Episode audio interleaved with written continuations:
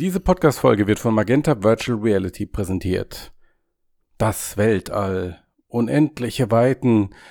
Nein, jetzt mal im Ernst. Das Weltall übt eine riesige Faszination auf uns Menschen aus. Gut, dass es jetzt VR gibt, denn während die meisten von uns zu ihren Lebzeiten wohl nicht mehr ins All fliegen dürfen, geht's in Virtual Reality wenigstens virtuell. Erstmals möglich war die Reise zu den Sternen 1969, als das Raumfahrtprogramm Apollo 11 die Astronauten Neil Armstrong, Buzz Aldrin und Michael Collins erfolgreich zum Mond schickte. In der VR-Doku First Step Apollo auf Magenta VR kannst du jetzt unmittelbar dabei sein, wenn eine Rakete startet, schaust ins Cockpit der Kommandokapsel und siehst der Mondlandefähre beim Flug über die Mondoberfläche zu. In beeindruckenden 360-Grad-Bildern kannst du nachvollziehen, was für eine technische Meisterleistung das Raumfahrtprogramm Apollo war. Im Film Being an Astronaut lernst du noch mehr über die moderne Raumfahrt, vom Training in der GeForce-Zentrifuge bis zum Spacewalk. Zum Abschluss rekonstruiert The Spacewalker den gefährlichen ersten Weltraumspaziergang des russischen Astronauten Alexei Leonov im Jahr 1965. Alle drei VR-Filme gibt's in der kostenlosen Magenta Virtual Reality App der Telekom für iOS, Android und Oculus Go. Und an dieser Stelle nochmal einen herzlichen Dank an die Telekom, die diesen Podcast mit unterstützt. Vielen Dank. So, so, so, so, so, Folge mit Gast, Folge mit Gast. Die Checkliste war hinteleportieren. Ne, zu, oh, ich habe die Transportmatrix nicht aufgeladen. Hm, dann halt äh, Holotelefonie mit AR-Brillen. Ah nee, das noch nicht erfunden. Hm, boah. Dann wohl einfach klassisch per Telefon.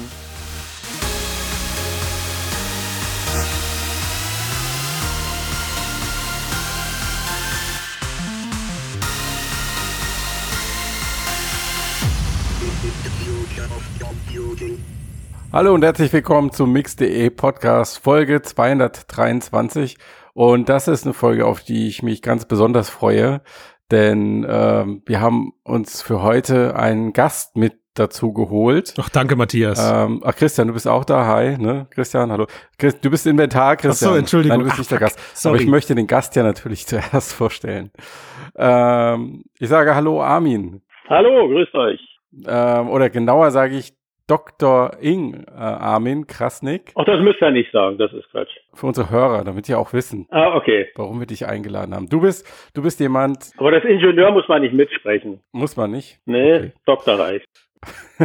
Wenn er es sagen wollt, unbedingt. Okay, dann Do Dr. Armin Krasnik. Erstmal danke, dass du hier dabei bist. Ja, vielen Dank. Und warum haben, wir dich heute mit dazu geholt? Also ein Thema, das bei uns ja immer wieder eine Rolle spielt, sind AR-Brillen und VR-Brillen und hier insbesondere, wie geht das so mit der Technik? Wie entwickelt sich die Technik weiter? Und dann kommen wir immer wieder an so einen Punkt, wo wir vor allen Dingen über die Optik dieser Systeme sprechen. Displays, der Formfaktor und dass das gut in den Alltag passt und all diese Themen. Und ähm, da hat uns einfach schon lange grundlegend interessiert, ähm, was sind da eigentlich so die Technologien und mit welchen Fortschritten können wir noch rechnen? Wo sind vielleicht einfach physikalische Grenzen gesetzt? Und dann hast du dich bei uns gemeldet, weil du hast einen aktuellen Anlass, du hast nämlich ein Buch geschrieben zuletzt, ne? Ja, richtig. Die Grundlagen der virtuellen Realität, wo du genau über diese Themen auch schreibst. Äh, also der Untertitel ist von der Entdeckung der Perspektive bis zur VR-Brille. Jetzt habe ich schon so viel geredet. Ähm, vielleicht erzähl du doch einfach mal zwei, drei Sätze zu dir und zu diesem Buch. Ja, äh, ich habe in den 90er Jahren, Ende der 90er Jahre angefangen, ähm, 3D-Displays zu entwickeln und hatte ähm, damals begonnen, äh, Displays zu bauen, äh, für die man keine 3D-Brille mehr braucht. Also schon äh, die Idee von Anfang an, dass man nicht eine normale Stereoskopie weiterführt, also so eine äh, 3D-Brille sich aufsetzt, schaut auf den Bildschirm, sondern dass man sich unabhängig von der Brille macht. Man guckt auf den Bildschirm und sieht das in 3D, dass man im Prinzip diese Wunschvorstellung äh, von echten 3D ohne irgendwelche Hilfsmittel, äh, mhm. die, dass man der möglichst nahe kommt. Und habe über die Jahre äh, immer solche Dinge entwickelt, äh, habe zum Schluss natürlich auch immer wieder Lösungen mit Brille, also auch VR-Brillen, solche Dinge dann ähm, entwickelt, habe mich an solchen Sachen beteiligt und habe ähm, in den letzten Jahren dann auch äh, praktisch äh, mich mehr mit der Geschichte, mit der Evolution eigentlich von solcher Technologie beschäftigt und man kommt dann relativ schnell darauf, dass das alles keine neuen Dinge sind. Also mit der mhm. Perspektive beschäftigt man sich ja äh, seit Tausenden von Jahren ähm, mhm. und grundsätzlich eben auch mit der Darstellung, äh, dass man versucht, die Darstellung so realitätsgetreu wie möglich zu machen. Und wenn man jetzt wieder mhm. den Schwung zurück auf diese heutigen VR AR-Brillen und so weiter nimmt, dann sieht man, dass vieles von dem, was uns heute als neu erscheint, äh, auch schon lange vorher da gewesen ist. Also die hm, in, in, in jeder VR-Brille ist auch noch Stereoskop, sagen wir von Witzsohn und Brewster verborgen. Das ist also das hm. Grundprinzip äh, ist nicht äh, völlig neu. Mhm. Also die erste VR-Brille oder der Prototyp von Palmer Lucky damals bei Oculus, das waren ja, war, im Endeffekt war das ja Smartphone-Technologie vor ein paar Linsen gehalten. Ja, genau. Oder also mit deiner Fachperspektive hast du dir das damals angeguckt und hast dann auch gedacht, boah, was eine geile Innovation oder hast du dir gedacht, schon wieder. das ist schon wieder eine oder ja, eigentlich habe ich gedacht, eigentlich gar keine Innovation. Also Palmer Lucky war ja auf gar keinen Fall äh, der erste, sondern wir haben ja äh, Sutherland äh, in den 60er Jahren gehabt, 65, also mhm. gerade in dem Jahr, als ich geboren bin, also schon etwas länger her. Äh, hatte der ähm, praktisch die erste VR-Brille mit einem, einem riesigen Gestell dort noch damals gebaut, aber schon prinzipiell äh, so, wie sie eben heute funktionieren. Also abhängig von der Kopfposition und so weiter. Und was der Lucky gemacht hat, war im Wesentlichen also ein herkömmliches äh, Stereoskop äh, zu nehmen und die ganzen ähm, Lagesensoren, Beschleunigungssensoren, die so ein Telefon heute mitbringt, mhm. äh, dort zu nutzen und das zusammenzuführen. Und das war schon eine pfiffige Idee, das muss man ganz klar sagen, aber jetzt völlig überraschend und aus der Welt war es prinzipiell nicht. Mhm. Und war das für dich dann nachvollziehbar, was anschließend passiert ist? Also dieser ganze Hype, was bei Kickstarter äh, stattgefunden hat und als dann äh, Mark Zuckerberg mit Facebook aufgetreten ist, für viele, für äh, drei Milliarden ähm, die Firma übernommen hat, all diese Dinge. Also nachvollziehen. Hast du, hast du denn gedacht, Mann, das hätte ich eigentlich auch, das hätte auch ich sein können. Äh, das, das denkt man immer wieder und ist dann, ist dann schnell verleitet zu glauben, man jetzt auch hinbekommen. Man darf da aber ein paar Dinge nicht vergessen. Also es ist grundsätzlich ja so, ähm, dass es immer wieder Techniken gibt, die dort einen Hype verursachen, weil sie eben äh, von der An Anwendbarkeit so großartig erscheinen, da scheint viel Geld äh, drin zu sein. Ich war in 90er Jahren ja, äh, ich sag mal, Mitglied der New Economy, da hatte ich auch mit meiner äh, mit meinem Start-up damals hatten wir auch Investoren gefunden, die äh, gab es mhm. viele, die investieren wollten. Am Schluss haben wir die ganze Bude nach Amerika verkauft.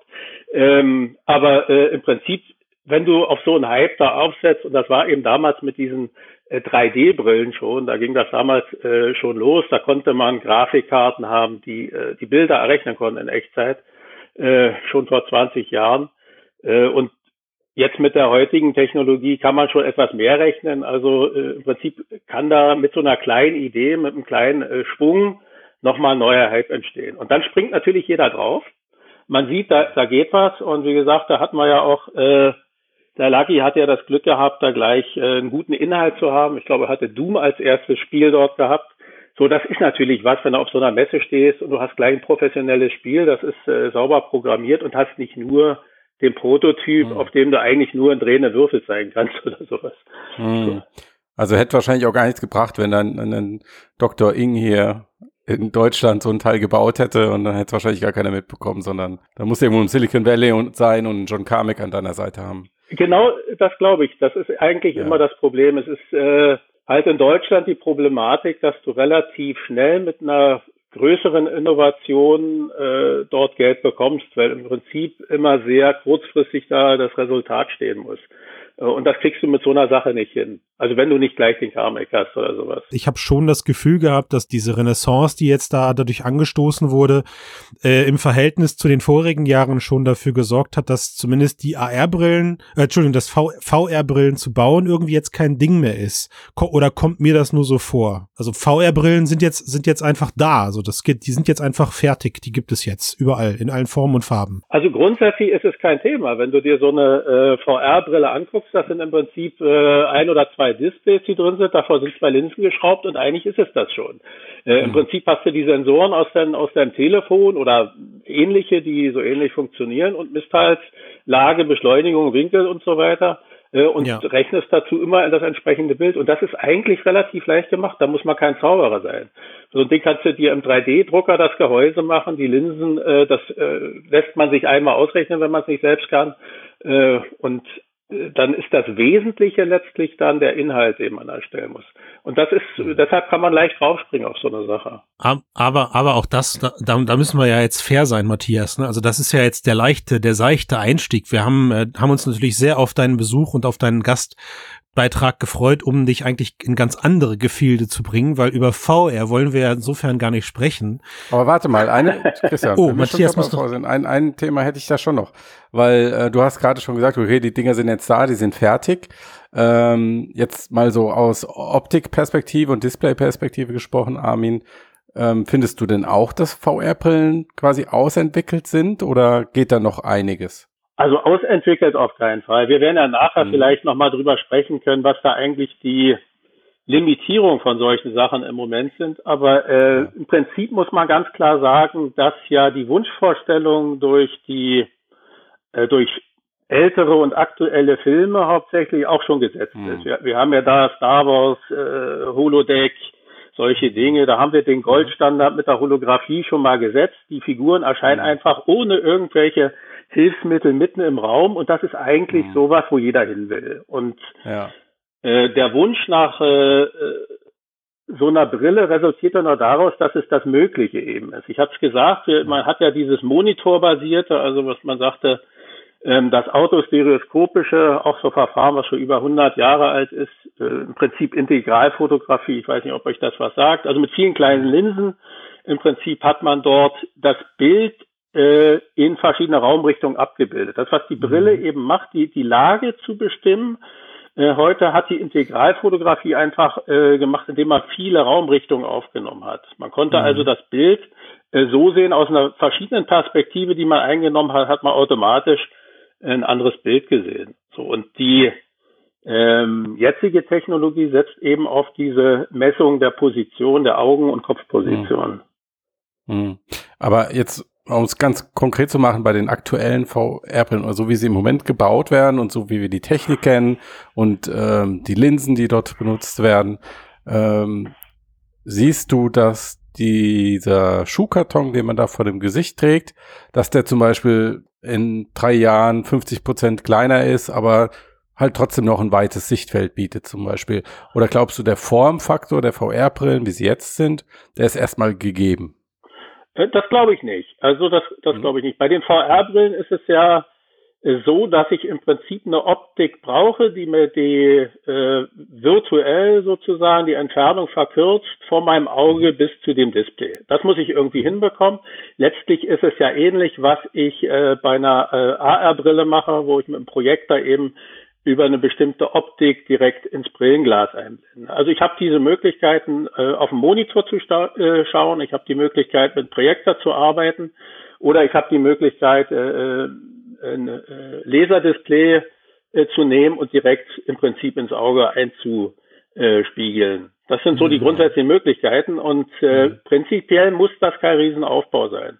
Mhm. Was es, was ich nicht glaube, ist, dass es sich durchsetzen wird, äh, dass man sich immer einen Monitor vors Auge setzt. Ja, dass man im Prinzip wirklich die, die, äh, die Sicht direkt verdeckt und dann eben äh, die Umwelt nicht mehr wahrnimmt. Man, muss, man kann das natürlich auch umbauen, man macht draußen noch eine Kamera dran und, und hat dann praktisch dann so die Sicht wieder geschaffen. Ja. Aber das glaube ich, das wird dann schon immer ein bisschen größerer Aufbau sein. Hm. Wogegen man jetzt mit dieser, mit diesen Einspiegelungsverfahren, mit den Projektionssachen, äh, man dort äh, wirklich deutlich äh, kürzer in der Bauart äh, sein kann. Okay, und da bewegen wir uns aber dann auch Richtung eher Richtung Augmented Reality, oder? Absolut, absolut. Das sind halt diese. Und dann verlassen wir so diesen klassischen VR-Bereich, also jetzt, wo zum Beispiel VR-Spieler, äh, die wollen ja komplett in der virtuellen Welt sein. Genau. Und das wird auf absehbar, auf absehbare Zeit, habe ich jetzt so bei dir rausgehört, erstmal nur mit diesen VR-Brillen gehen und die sehen so ungefähr so aus, wie sie jetzt auch aussehen. Die sehen so aus, wie sie, wie sie heute sind. Da kann man, glaube ich, in der Display-Hinsicht auch nicht mehr viel machen. Das äh, sind heute alles OLED-Displays, die halt von der Latenz so sind, wie man es haben will. Ich weiß nicht, bei Oculus hatten sie mal gesagt, ähm, dass man eine Latenz kleiner 20 Millisekunden von Motion to Genau. Photon, irgend sowas haben soll. Mhm. Ja, äh, da will man, da will man einfach hin und das kriegt man mit, Mhm. äh, äh, mit so einem OLED ganz super hin. Das OLED selbst hat Mhm. eine, Aber sie benutzen mittlerweile auch wieder LC-Displays, aber das sind dann äh, LC-Displays mit speziellen, schnell, schnelleren Schaltungen. genau, also da, Ja. Und einer geringeren Helligkeit auch, damit es auch überhaupt klappt, dann teilweise. Ne? ja, genau, Ja. genau. Hm. Können wir eigentlich schon einen Haken an VR-Brillen machen, wenn ich richtig sehe? Sie bleiben dick. Sie bleiben erstmal ähm, kompakt, sagen wir es mal so. ja, Und lass uns mal stärker Richtung AR gucken und AR-Display-Technologie. mhm. Ähm, du hattest gerade schon mal so ein paar Beispiele genannt. Äh, zuletzt hast du von diesen Einspiegelungen gesprochen, die du als besonders vielversprechend hältst. Ähm, was, was ist das denn konkret? Gibt es schon irgendeine Brille im Moment, die diese Technik benutzt? Also zum Beispiel haben wir hier die HoloLens, die neue, die äh, ursprüngliche HoloLens, die 1 hatte ja auch äh, ein Display, äh, ein reflektives LC, diese LCOS äh, Technology, also Liquid Crystal und Silicon heißt das, ähm, hatten die benutzt mit einem relativ kleinen Bildfeld und haben sich jetzt dort auf äh, eine äh, mikrooptische äh, Lösung dort gelegt. Das sind also Mikrooptik und Elektronik, diese MEMS-Technologie, die man dort Mhm. verwendet. Und das sind letztlich ähm, kleine Spiegel.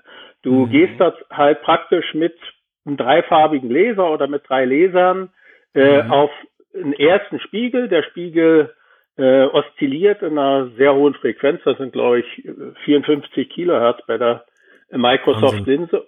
Und gehst dort auf äh, einen zweiten Spiegel, der praktisch dann die vertikale, äh, das Umschalten macht. Das ist eigentlich fast eine ähnliche Prinzip, äh, Prinzip von einer Zeilenschaltung wie beim, beim Fernseher, wie es früher war bei der äh, Röhre. Das, mich, mich erinnert das gerade so ein bisschen von der Beschreibung an so DLP-Projektoren. Ist das so, dann, so ein bisschen in die Richtung? Das ist ähnlich, ja. Wir hatten, wir hatten ja früher diese, äh, dieses Digital Light Processing, das waren ja viele, viele einzelne, so, so Ich glaub, Mikrospiegel. jeder, jeder Pixel ein Spiegel oder so, glaube ich. Genau, und hier haben wir eigentlich nur zwei, also im Wesentlichen, die, die jetzt Mhm. praktisch für die eigentliche ähm, Zeilen- und äh, Spaltenschaltung verantwortlich Mhm. sind. Das sind eigentlich nur zwei Spiegel.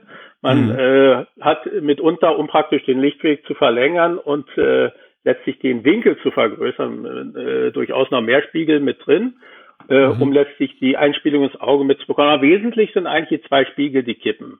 So, und jetzt haben wir im Prinzip dadurch, ähm, dass der Spiegel äh, so schnell sich bewegt, er schreibt also mit einmal in eine Zeile sozusagen das gesamte Bild rein und der zweite Spiegel äh, kippt es dann immer auf die nächste Zeile um, um einen bestimmten Wert. Und äh, das, die 54.000 hören sich jetzt viel an, aber man muss es aber in der Regel erstmal durch, durch äh, 60 teilen, damit Mhm. wir irgendwo eine vernünftige Bildwiederholfrequenz haben.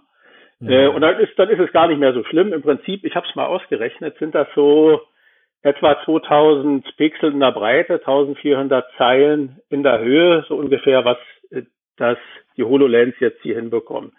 Das äh, zwei, das ist nur eins jetzt, das ist der Spiegel, ist halt ähm, praktisch im Zusammenspiel mit dem Laser der Bildgeber. Wir haben jetzt zusätzlich ein zweites Element, was äh, sehr spannend ist bei diesen äh, ganzen neuen AR-Brillen, ist auch bei, bei der Magic Leap so. Äh, die haben, die haben solche äh, Waveguides mit drauf. Also letztlich Mhm. äh, äh, koppel ich im Prinzip dieses äh, Licht, was von den Lasern kommt, über die Spiegel, über ein ähm, Waveguide in das Brillenglas direkt ein. Das ist also ein Beugungsgitter letztlich, was da als erstes drin hockt. Das koppelt mir das ein. Dann gibt's da Totalreflexion in dem Mhm. Brillenglas und da gleitet das äh, so rüber und wird ausgekoppelt direkt vor dem Auge, wieder durch ein zweites Mhm. Beugungsgitter. Und das sind zwei Dinge, ähm, die eigentlich super sind. Äh, in der Kombination, ich habe also direkt diesen Waveguide vor, mein, vor meinen Augen und kann da eben zum Teil durchschauen, sehe also meine Umgebung und äh, habe gleichzeitig direkt vor meinen Augen sozusagen ähm, das äh. Licht wieder ausgekoppelt, die Projektion, Mhm. guckt direkt eigentlich in den Laser rein, wenn ich so will. Mhm. Genau. Weißt du, ähm, was Unreal im Vergleich anders macht? Also diese AR-Brille aus China, die gerade jetzt auch schon am Markt gestartet ist? Die habe ich noch nicht in Händen gehabt. Nein, das, das, die kenne ich nicht. Also da müsste ich Okay, gucken, das, das sagt mir jetzt Ja, die haben irgendwie Micro-OLED. Ich glaube, die projizieren von oben nach unten. Ja, glaube ich auch. So ein ne? bisschen. auch Also es gibt ja- aber eine einfache, Das war, was ich ja vorher sagte. Also letztlich ist das auch eine Projektion, das mit dem Laser. Ich sag mal, man kennt das ja vom Laserfernseher. Ich hatte Ja. vor 30 Jahren mal so einen Polygonspiegel für einen Laserfernseher mal entwickelt. Äh, Das war im Prinzip das gleiche Prinzip, nur etwas größer, selbstverständlich. Mhm. Das ist das Schicke, das ist eine kleine Geschichte. Und das, das andere Verfahren, wenn man jetzt also keine bewegten Elemente haben will, ist eben, man bildet wieder irgendwas ab. Man projiziert mit einem kleinen Display, also mit einem Mikrodisplay, über eine Optik direkt aber auch wieder auf diese, ähm, äh, auf diese Beugungsgitter und koppelt das Ja. genauso ein. Man hat auch diesen Waveguide, das muss man halt haben, sonst kann man nicht durchgucken. Also äh, im Mhm. Prinzip, was ich für Projektor nehme auf der einen Seite, ist eigentlich relativ wurscht. Ich denke aber, dass dieser ähm, Laser-Scanner, sage ich mal so ähnlich, ist ja die Funktionsweise, dass Mhm. der schon Vorteile hat. Also ich, Jetzt hast Mhm. du, also jetzt höre ich, jetzt höre ich ja schon raus, also die, die, es läuft am Ende immer darauf zurück, die Herausforderung ist immer, dass man versucht, Licht in einer möglichst kurzen Distanz am Ende wieder in, in ein möglichst großes Bild in die Iris zu bekommen. ja genau. Äh, gibt es von den beiden mit möglichst Display- kleinen Bauteilen. Entschuldigung, genau, mit möglichst kleinen Bauteilen, ja. Gibt Mhm. es denn jetzt von diesen beiden Technologien, die wir gerade gesprochen haben, gibt es da noch etwas, das, naja, man vielleicht noch bisher nur aus dem Labor kennt, was wir vielleicht nicht kennen, was du äh, interessant findest, was, was äh, in Zukunft dann vielleicht den Weg auch in die Augmented Reality Welt finden könnte? Also gibt es völlig neuartige Display-Technologieansätze, die sowas, die sowas ähnlich kostengünstiger, besser, schneller weiter ermöglichen? Also es gibt natürlich bei Wellenleitern verschiedene Ansätze, wie man das macht. Man macht das Mhm. äh, nicht unbedingt mit Beugungsgittern. Äh, äh, man hat teilweise Mikroprismen, äh, Oberflächen strukturiert. Das ist sogar das ältere Verfahren. Also die, die Möglichkeit, das einzukoppeln, da gibt es schon verschiedene, äh, verschiedene Ideen dazu. Hm. Prinzipiell hat man aber immer das Problem äh, bei, äh, bei all diesen Verfahren, man muss versuchen, eine möglichst hohe Auflösung in das Auge zu bekommen. Es gibt da bei der HoloLens 2 eine interessante Werbegeschichte, äh, die sagen, die äh, wollen 47 Pixel pro Grad anzeigen. Das ist denen Mhm. ihre Bedingung. Das hatten sie bei der HoloLens 1 auch. Wenn man das mal eben ausrechnet, diese 52 Grad, wie sie sagen, das ist dann äh, 43 Grad horizontal, 29 Grad vertikal ganz genau. Und da kommst du halt auf diese horizontal 2000 Pixel. So, wa Mhm. warum kommen die auf diese 47 Pixel pro Auge? Das liegt einfach an dem Auflösungsvermögen des, äh, des Auges oder äh, okay. des menschlichen Auges. Das ist irgendwo ein Visus von 0,8, also besser, also ein bisschen fehlsichtig schon. Wenn einer Ja, auf jetzt ein jüngerer Fall. Bursche, also wenn ihr da drauf guckt, äh, könnt ihr wahrscheinlich die Pixel bei der HoloLens schon recht gut erkennen. ich wahrscheinlich nicht mehr. Im, Im Marketing ist Microsoft, was das angeht, eh gut. Sie haben auch gesagt, die HoloLens 2 ist doppelt so bequem wie die andere. Also das ist auch so ein Was nicht sogar dreimal so oder, bequem? oder dreimal so dreimal so bequem wie die andere. Das fand ich auch einen sehr guten Faktor. Sagt meine Mutter. Das, das Sichtfeld ist zweimal so groß, haben die gesagt. Und das habe ich mir auch nochmal angeguckt, Ja, genau. Und das finde ich gut, dass du das Thema ansprichst. wie man in dem Winkel, was war das, 37 Grad auf 43 oder sowas, warum, es dann äh, zweimal so ist. Ja. Äh, ja. Ich habe jetzt mal rausgekriegt, warum das so ist. Die behaupten, ein, äh, äh, es ist eigentlich nicht der Winkel, auf den sie sich beziehen, sondern die Fläche. Also, gut. Und da, da klappt das dann wieder. Also Ja. äh, damit ist das gar nicht zu 100 Prozent gelogen, sondern ein bisschen positiv formuliert. So, aber jetzt nochmal zu diesen 47 äh, Pixeln pro Grad. Äh, und da, da ist auch natürlich ein Grund, warum jetzt das Sichtfeld bei denen begrenzt ist. Die haben also die 2000 Pixel, weil der Spiegel nicht schneller oszillieren kann als mit 54.000 Hertz und damit äh, kriegen die einfach nicht mehr als diese 47 hin.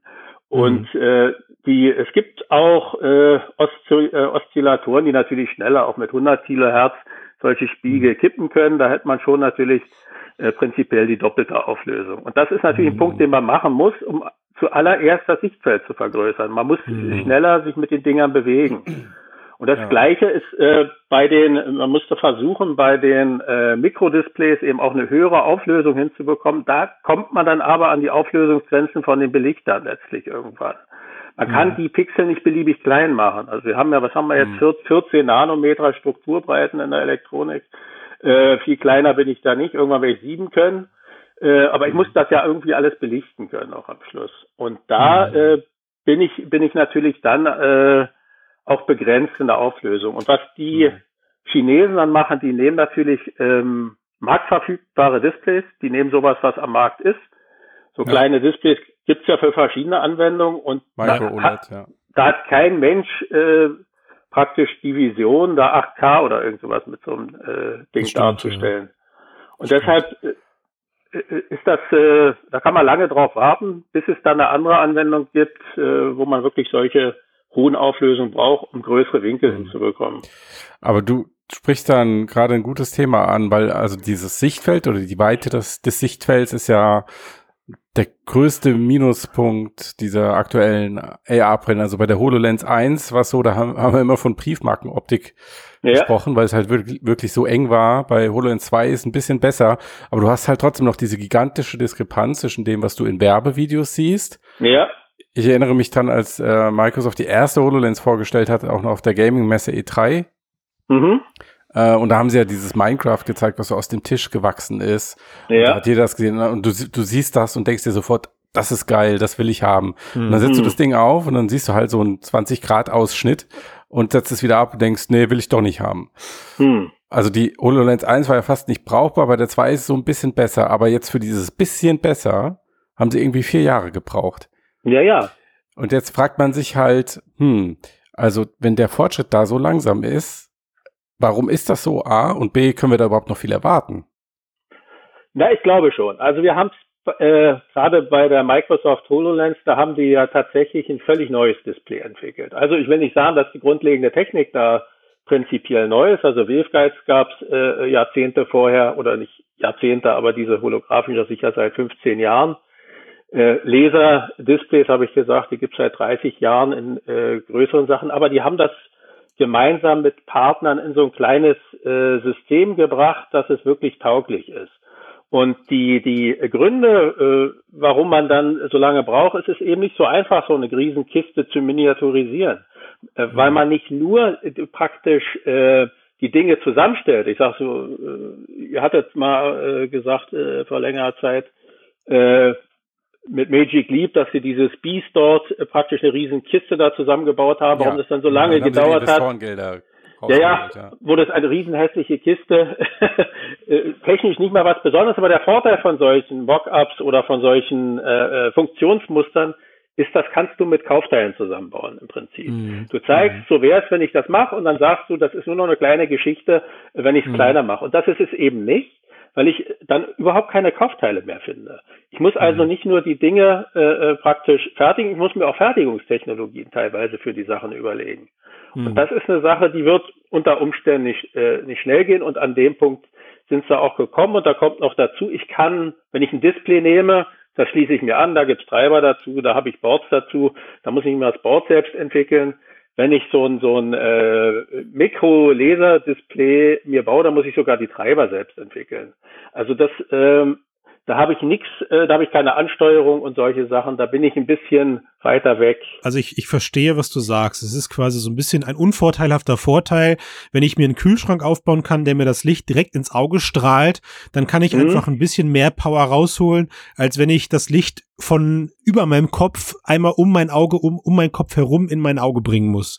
Mhm. Das heißt, das ist einfach eine, eine, eine Ingenieurskunst, äh, eben das Ganze nicht nur zu mini miniaturisieren, sondern eben auch den Lichtweg in eine komplett andere Bahn zu lenken, als wenn so ein Teil halt eben vor mir aufgebaut wird. Aber würdest du jetzt sagen, ähm, dass wir die nächsten Jahre auf jeden Fall durch gekonnte Ingenieurskunst noch genug neues AR-Futter an neuen Displays, an neuen Technologien bekommen? Oder, was wir ja oft im Mixedcast so ein bisschen vermuten, sind es eher die Gesetze der Physik, die äh, gerade auch da einfach mitspielen? Zum Teil ist beides richtig. Also wir haben natürlich, wenn man sich so eine ähm, AR-Brille mal von vorne anguckt, man sieht ja immer den Ausschnitt, wo die Waveguides aufgebracht sind. Das mhm. ist immer diese, diese kleine, eben diese Briefmarke, was du vorhin gesagt hast. Äh, man sieht das und wenn man einfach jetzt äh, mal einen Winkel aufspannen würde von der Pupille des Betrachters, sieht man schon, das ist ein bestimmter Winkelbereich, mehr kann der gar nicht sehen, weil sonst einfach der Bildgeber verschwunden ist an der Stelle. Mhm. So, das, das ist natürlich, und man kann sich auch relativ einfach vorstellen, dass man diesen Bild Geber auch etwas größer, also diesen Waveguide etwas größer machen könnte. Der müsste dann äh, noch gewölbt sein, eigentlich um das Auge ein bisschen rumgehen, das kann man sich vorstellen. Man hat aber dann tatsächlich auch wieder den Nachteil, dass du, je größer das Ding wird, ähm, die äh, Randstrahlen immer unter einem größeren Winkel auftreten und dann hast du diese mhm. Farbfehler. Das sieht, das sieht man bei den Brillen ja auch immer. Dann, es ist ja bei so einem Beugungsgitter, das ist Stimmt. immer für einen bestimmten Winkel optimiert. Wenn der Winkel sich ändert, haut es nicht mehr gut hin.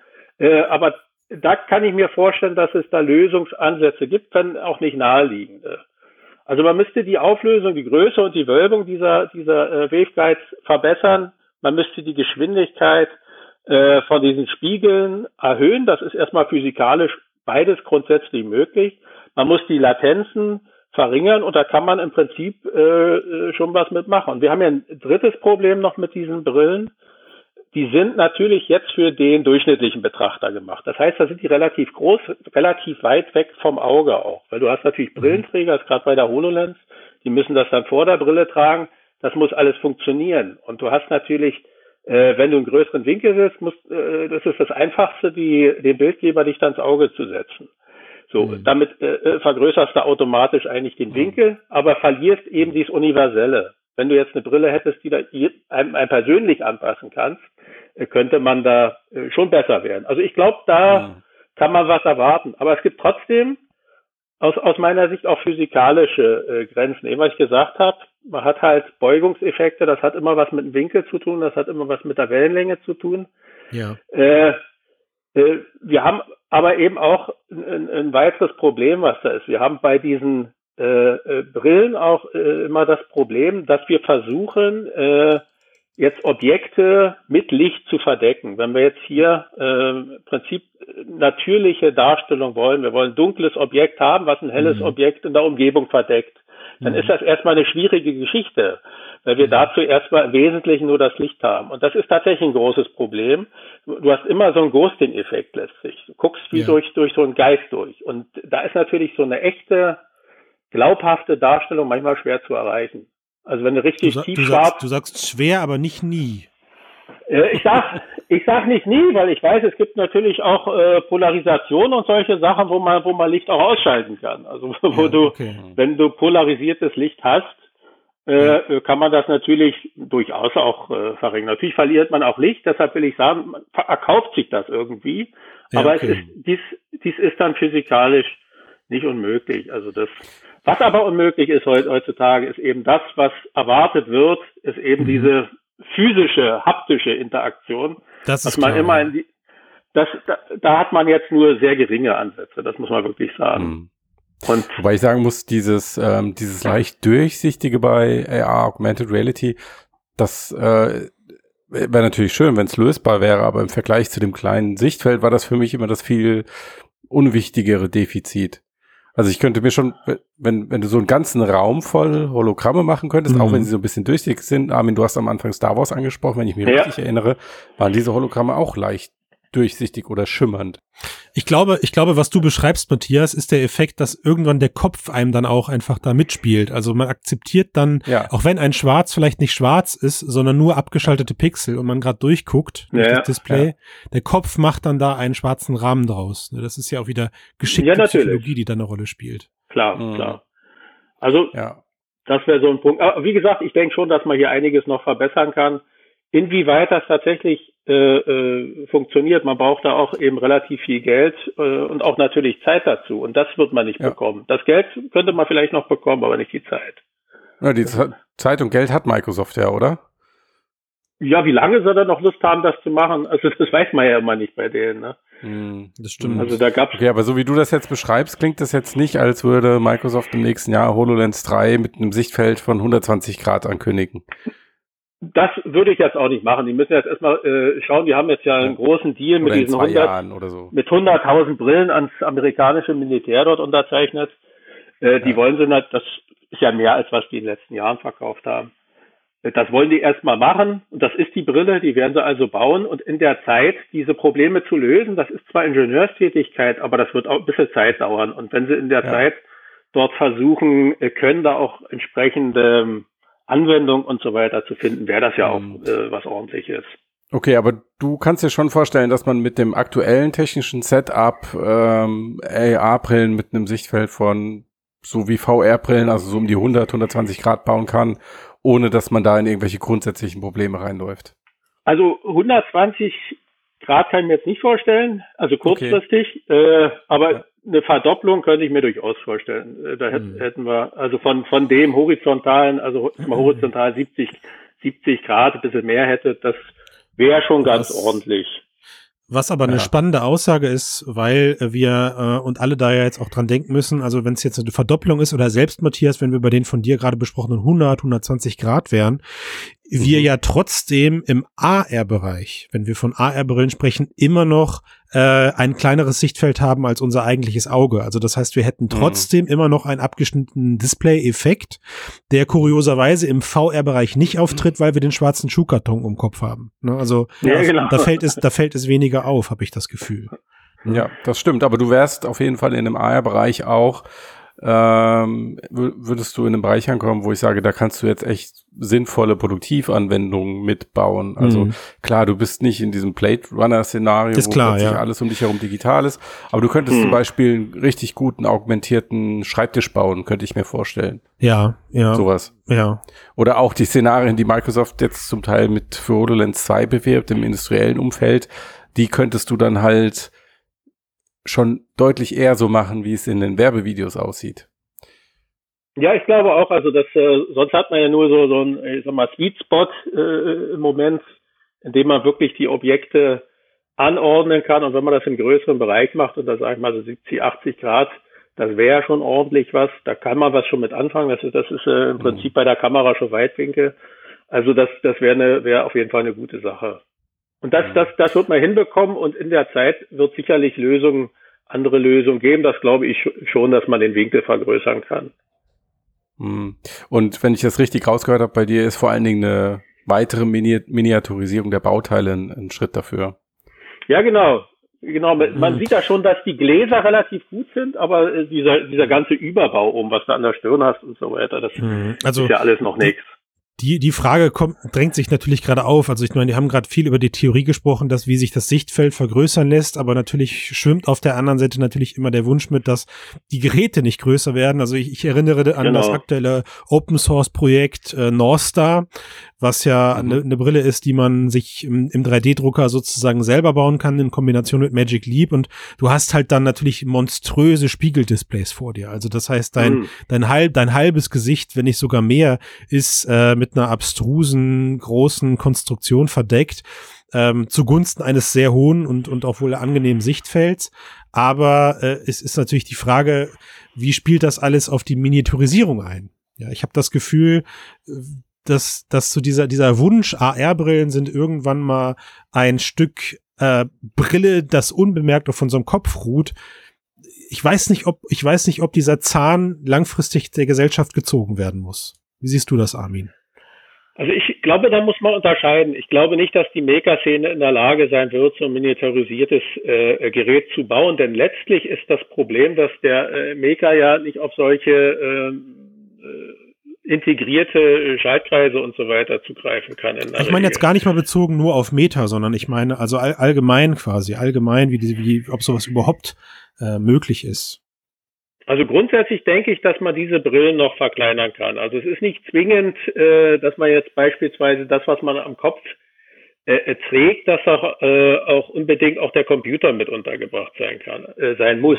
Also das ist gar nicht mhm. zwingend. Mhm. sozusagen. Mhm. Es gibt ja kleinere Kameras, die man machen kann. Das ist also grundsätzlich, äh, glaube ich, aus meiner Sicht nicht notwendig. Also man kann sich das vorstellen mit einem Kabel zum Beispiel, was runtergeht, wo man eine kleine Kiste an der Kleidung trägt oder sein Telefon mit anschließt, die Ding äh, Computer dann übernimmt oder über Bluetooth das ansteuert. Also das mhm. wären solche Sachen, das kann man sich schon vorstellen, dass es technisch machbar ist. Also Klar. solche, ich äh, glaube nicht, dass das so groß bleiben muss.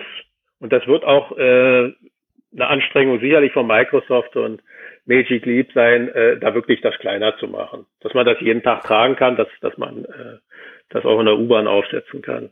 Mhm. Okay, dann das ist ein in der U-Bahn aufsetzen ist ein interessantes Stichwort. Ähm, jetzt schließen wir mal die Augen und stellen uns vor, Armin, du bist Head of Engineering bei Apple. Und dann kommt der Apple-Boss, kommt zu dir und sagt, hier, was soll ich machen? Meine Smartphones werden langweilig. Äh, Smartphone, Augmented Reality im Smartphone bringt's auch nicht so, weil du musst ja die Hände frei haben. Ich will jetzt, ich will was, was man sich auf die Nase setzen kann, aber es muss cool aussehen.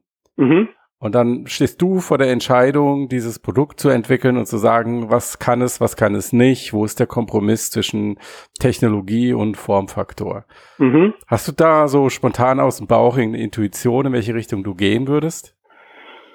In welche Richtung ich gehen würde oder mein Team schicken. In welche Richtung du so ein Produkt, Produkt denken würdest. Ja, ja, also ich wüsste schon, in welche Richtung ich mein Team schicken würde. Also ich würde sagen, ihr müsst das so machen, dass es äh, aussieht wie eine Sportbrille am Schluss. Das, äh, mhm. Auch von mir aus eine etwas größere, aber ich würde sowas, mhm. äh, sowas nicht akzeptieren wollen. Ich glaube, das wird auch Apple nicht akzeptieren, so ein äh, gewaltiges ähm, Aufsetzgerät. Das ist, glaube ich, der Kernpunkt.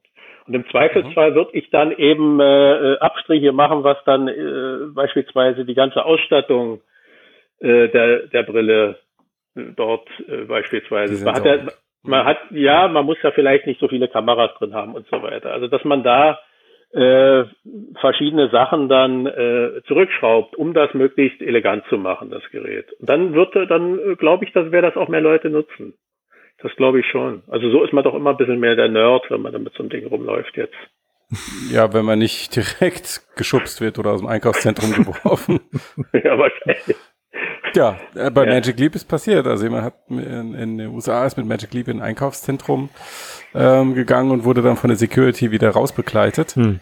Ähm, und äh, wir erinnern uns natürlich auch an die ganze Google Class Geschichte mit äh, ja, Glassholes ja. und Kamera. Das ist schon, ist nochmal ein riesiges anderes Thema, vor allen Dingen, wenn dann halt so ein Konzern wie Facebook dahinter steht, der ja nun, sagen wir mal, eine gewisse Geschichte, ein, einen gewissen Hintergrund im Bereich des Datensammels hat. Ja, ja. Von jedem positiv gesehen wird. Äh, genau. Aber deswegen ist, ähm, steht ja auch im Raum, dass ähm, Apple, wenn sie denn mal eine Brille bringen, da auch gar keine Kameras reinbauen, sondern diesen LIDAR-Sensor, den genau. sie jetzt ja auch in ihrem iPhone drin haben.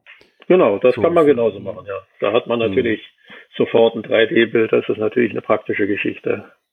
Mhm. mhm. Und man muss den Weg nicht über die Kameras gehen, meinst du, Matthias? Also, dass man das ja. äh, kein Glasshole-Problem bekommt, wie genau. es, glaube ich, bei Google hieß. Ne? Mhm. Genau, in Kombination aus LIDAR mit dann vielleicht deinem Smartphone ja. oder deiner Smartphone-Kamera, ja. ähm, dass du da mit einem Tracking 3D-Umgebungsbewusstsein hinbekommst. Ja. Also wo Matthias dich eigentlich gerade hinbringen wolltest, dass du uns verrätst, an was du gerade bei Apple arbeitest. Aber das hat, das hat nicht, nicht ja, komm, sag schon. geschickt. Also, Deswegen sind wir doch alle hier.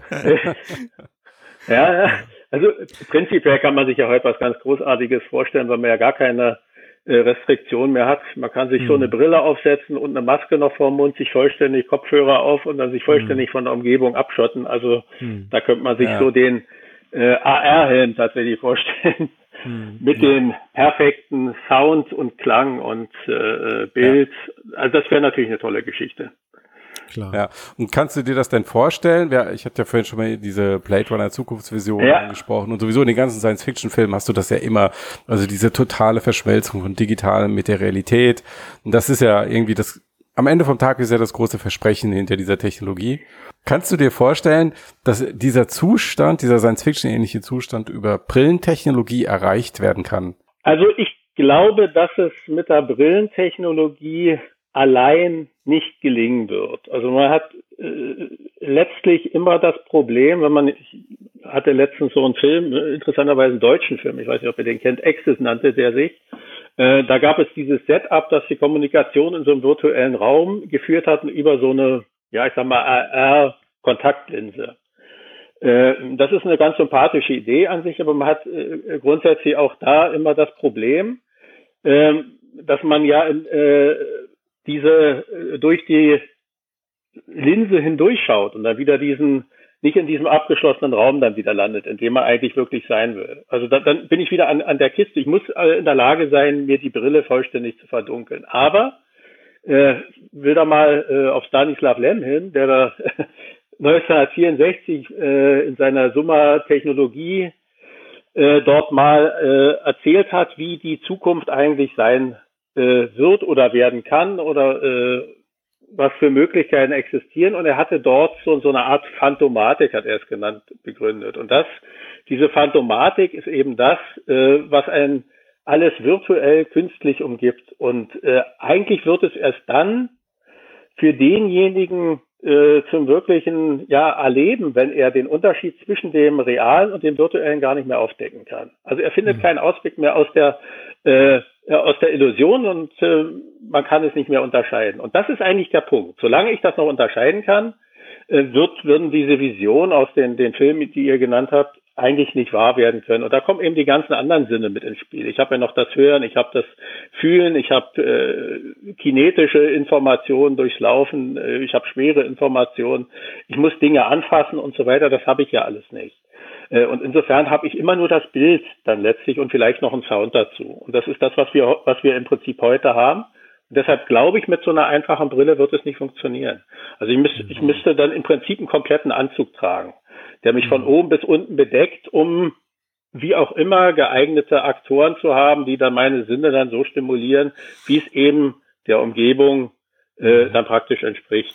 Aber wo wir dann gerade, wo wir dann gerade so, so philosophisch in diesem Thema unterwegs sind, ist denn dann ähm, aus deiner Perspektive dieser, dieser analoge Weg, dass man Licht ins Auge projiziert und einen haptischen Anzug anträgt, der einem äh, auf die Haut drückt oder Wärme oder Kälte produziert, ist das dann langfristig überhaupt der analoge Weg der richtige oder gibt es da, sag ich mal, andere Ansätze, ähm, an die du denken musst?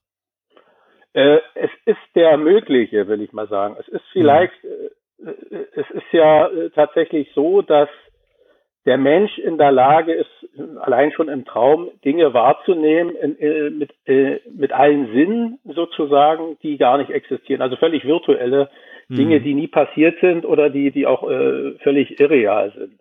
Und äh, letztlich könnte man sich vorstellen, dass das irgendwie gelingt, äh, das Gehirn so anzuregen in bestimmten Bereichen, dass man die Vision hätte, dort Dinge zu sehen. Ich meine, manche haben ja Visionen, das gibt's ja heute schon. Und wenn man das bewusst äh, hervorrufen könnte, wäre das ja sicherlich ein Weg, den man gehen kann. In ganz kleinen Bereichen, ich sage mal winzige Schritte sind wir in dem Bereich ja schon gegangen, dass man bestimmte Informationen übertragen kann, dass einer denkt, er hebt die Hand und auf der anderen Seite von der Welt wird das Gehirn stimuliert und er hebt dann mhm. dort die Hand. Solche mhm. Sachen kennt man ja, dass es solche Beispiele gibt es. Aber ich glaube, da sind wir erst ganz am Anfang, da kennen wir zu wenig ja. von dem Gehirn. Wir wissen gar nicht, wie praktisch so eine komplexe Szene im Gehirn eigentlich entsteht, wie die abgelegt ist, was wir da eigentlich stimulieren müssen. Das ist uns so noch nicht vollständig bekannt. Also insofern kann das eine Vision sein, aber dafür wirst du kein Geld bekommen. sowas ja. Damit kann man natürlich kurzfristig jetzt, äh, aus dem kann man kurzfristig wenig Nutzen ziehen. Aber ja, grundsätzlich, grundsätzlich ist das natürlich ein, ein super Forschungsthema, überhaupt keine Frage. Das heißt aber, wir bewegen uns erstmal auf dem analogen Weg über Licht und haptisches Feedback aus, von außen, was uns erstmal erreicht. Das ist langfristig oder kurzfristig für die nächsten, weiß ich nicht, 50 Jahre, höre ich das jetzt so ein bisschen raus, ist das erstmal der Weg, den wir gehen werden. Naja, es kann noch einen Zwischenschritt geben. Man macht das ja äh, teilweise bei Implantaten für Blinde, indem man direkt an die Sehnerven ankoppelt. Also man mhm. geht nicht den Umweg übers Auge, sondern man koppelt direkt an den Sehnerv an. Da kann ich schon, also spare ich mir den, den Umweg den über einen Vorsatz, den ich vors Auge setze, sondern äh, pack das direkt auf den See, Sehnerv äh, praktisch mit drauf und habe dann im Prinzip auch ein Bild. Aber das, auch das ist ganz am Anfang. Da kann man noch keine kompletten äh, 3D-Bilder erzeugen. Mhm. Ich frage mich gerade, was ähm, die, ich sag mal, interessantere Vorstellung ist. Alle Menschen, die komplett mit einer Brille und einem Ganzkörperanzug, wie so ein silberner Raumfahreranzug durch die Straßen watscheln und gleichzeitig analog und virtuell sehen. Oder dass die Menschen alle mit dem Gehirnchip von Mark Zuckerberg oder Elon Musk durch die Gegend laufen. Das äh, will man sich beides eigentlich nicht vorstellen. Es gibt noch eine dritte Möglichkeit. Man hat das ja in 60 Jahren ausprobiert, dass man viel mit Drogen arbeitet. Da kann man auch Visionen bekommen. das ist vielleicht der bessere Weg dann. Ja. Aber es ist aber interessant, dass es äh, gleichzeitig äh, so faszinierend und interessant ist, aber ähm, dann auch ähm, irgendwie doch, äh, doch Ängste auch auslöst. Also im Sinne von Kontrollverlust, ne? Ja, ja. Wenn du an diese Technologien ja, ja. alle an dir oder in dir hast, ähm, was, was macht das dann mit dir? Ja, ja. Also ich glaube, dass die, äh, die, die Vorstellung dann ist äh, oder die Sorge, dass dann irgendjemand äh, dir dann Bilder projiziert, die du gar nicht haben möchtest, hm. um irgendwelche Ziele zu erreichen oder solche Dinge. Also das glaube ich äh, ist. Klingt jetzt so ein bisschen wie Werbung, um ehrlich zu sein. Ja. Im Prinzip ist es so, ja.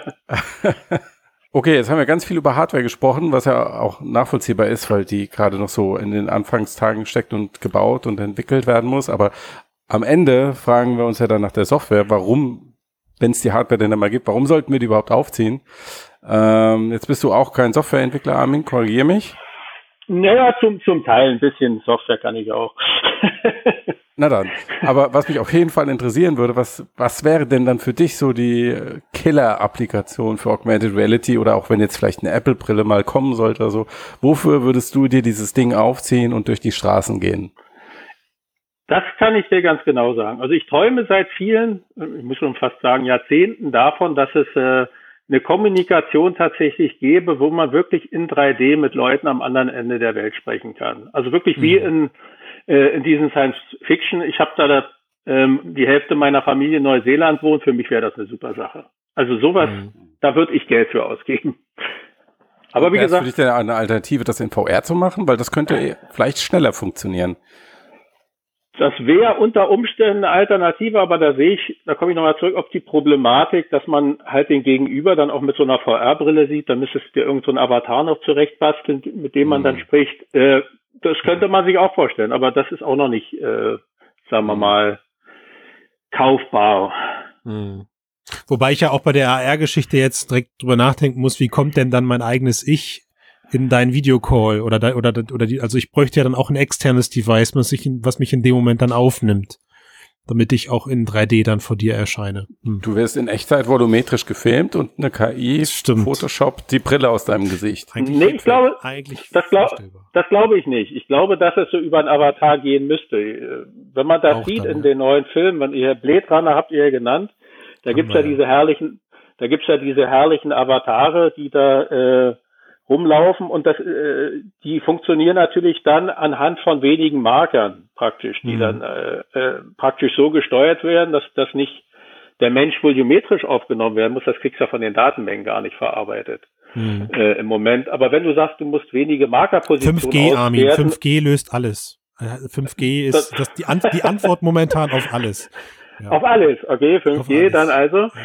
Ja, wie gesagt, aber dann ähm, könnte man sowas hinkriegen und die Avatare, das, die könnte ich auch direkt angucken. Das haben wir jetzt hier bei der, wenn wir hier mit Skype hier telefonieren, sieht man ja dem Gegenüber nie ins Auge sozusagen. Ja, das stimmt. Und das könnte, der Avatar kann, kann das natürlich. Je nachdem, wo man die virtuelle Kamera setzt. Spannend. Also ich glaube, das ist das, das allgemein gültigste Feature, was diese AR-Brillen, ähm, glaube ich, für viele Leute interessant machen. Die Welt noch ein Stückchen kleiner, Holotelefonie, da arbeiten gerade auch viele Unternehmen gerade neben dran. Ich glaube, ja. äh, selbst, selbst im VR-Bereich. Weniger als vor zwei Jahren, aber immer noch ein paar. Ja, ja weniger als, ja, das kommt alles wieder, Matthias, wenn es dann bald wieder ja. brauchbare Devices gibt oder so. Ne? Ja. Das, ist, das genau. kommt dann vielleicht alles wieder. Ja, spannend. Gut, super cool. Super, dann in diesem Sinne, ähm, Armin, ich danke dir sehr für dieses in interessante Gespräch und deine ähm, ganzen Insights und dein technisches Know-how, was du hier beigesteuert hast. Ähm, Wenn es mal wieder was ganz Neues gibt, so im Bereich Hardware und Displays, dann könnte ich mir gut vorstellen, wenn du willst, dass du nochmal mit dazu kommst.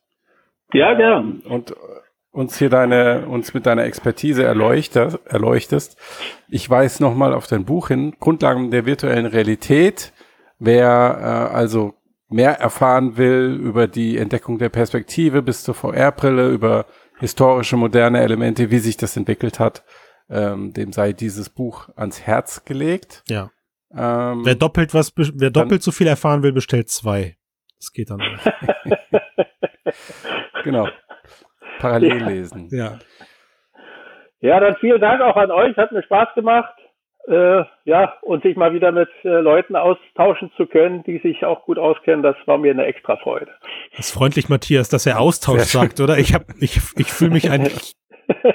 dass wir uns auch auskennen. Ja, ja stimmt. Okay.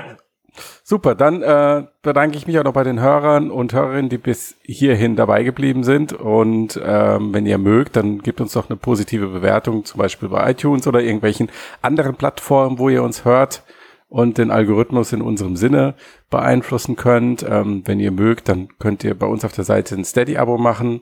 Dann habt ihr die komplette Seite werbefrei und Zugriff auf unser komplettes Archiv. Und ich glaube, das war auch schon der ganze Werbeabbinder. Habe ich noch was vergessen? Nix vergessen, nein. Sehr gut. Danke zusammen. Vielen Dank. Ja, Bis danke bald. auch. Tschüss.